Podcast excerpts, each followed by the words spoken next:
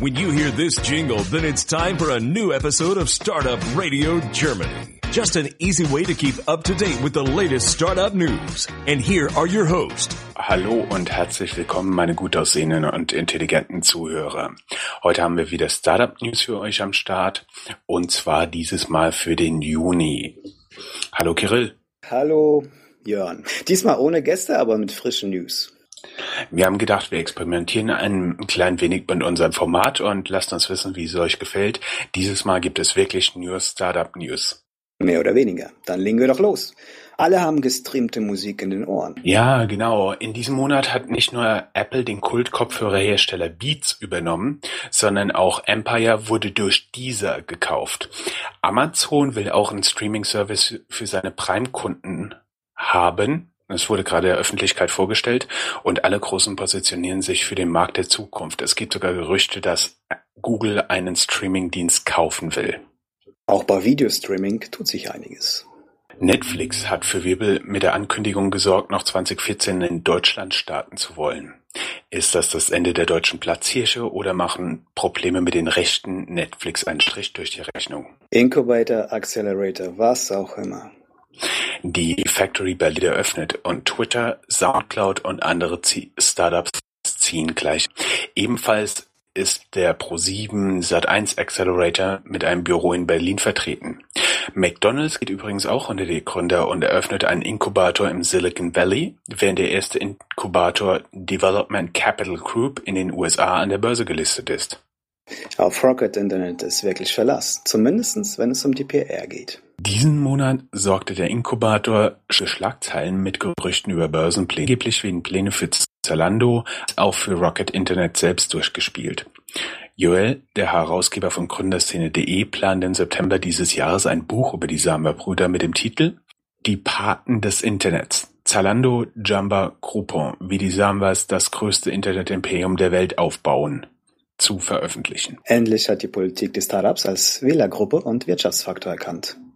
Die neueste Forderung kommt von Sigmar Gabriel nach einem neuen neuen Markt, einem Börsensegment, um Wachstumsfinanzierung stemmen zu können. Amazons neuer Geniestreich. Amazon stellt sein erstes Smartphone unter dem Namen Amazon Fire vor. Das Smartphone bietet zum einen eine 3D-Darstellung ohne 3D-Brille an und zum anderen eine Funktion namens Firefly, die es ermöglicht, Produkte, Kunstwerke, Gegenstände und sogar Szenen im TV durch Abfotografieren zu erkennen. Fintech in aller Munde.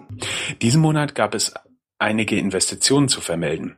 Creditec aus Hamburg sammelte in der Serie B Finanzierungsrunde 40 Millionen US-Dollar ein. Peter Thiel, einer der Gründer von PayPal, und Richard Branson, der US äh, UK-Milliardär, der hinter Virgin steht, investierten in das Startup Transferwise, einen Zahlungsdienstleister aus London. Der Festgeldmarktplatz Wamo, ein Sparplan-Startup aus Frankfurt, ging online.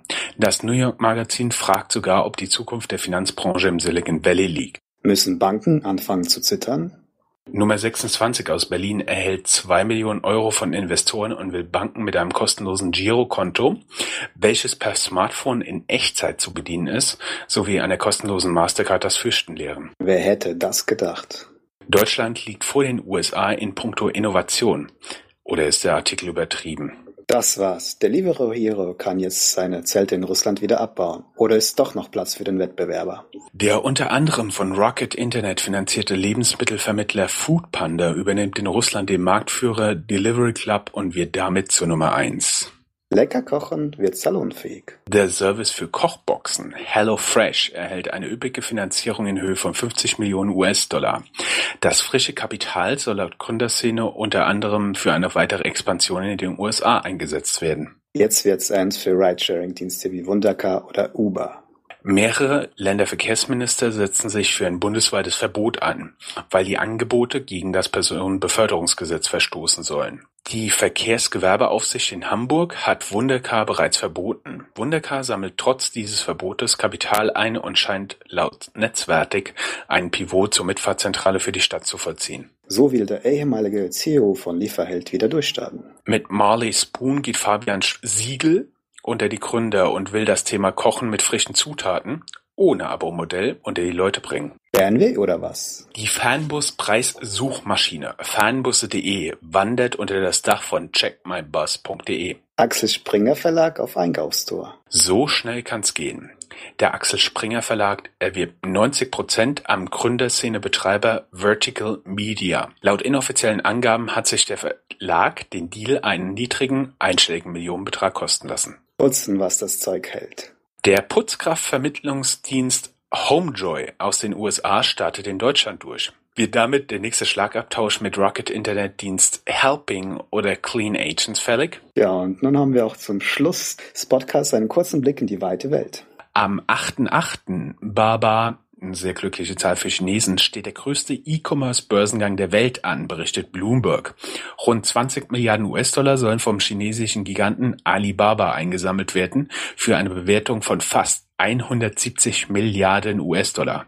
Nur zum Vergleich, Zalando ist mit unter 4 Milliarden Euro von Kinetic bewertet, was ungefähr 5 Milliarden US-Dollar entspricht, und damit entspräche Alibabas Bewertung 34 Zalandos. Ja, ich habe eine kurze Frage, und zwar, wieso vergleichst du in diesem Augenblick Zalando mit Alibaba?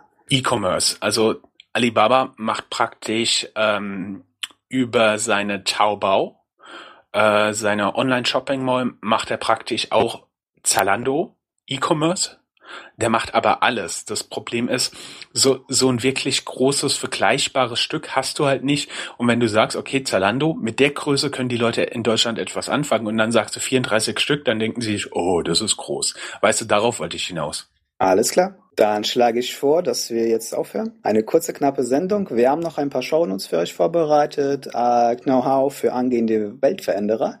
Das werden wir dann im, äh, in dem Artikel verlinken. So, Jungs und Mädels. Und wir wollen auf jeden Fall eure Kommentare hören, wie bei euch die Sendung ankam. Genau. Gebt uns Feedback. Wir haben kleine News über für Startups, die auf der Suche nach Kapital sind, noch mehr zum Thema Venture Capital und natürlich wieder Studien, Paper und Artikel. Alles www.startupradio.de.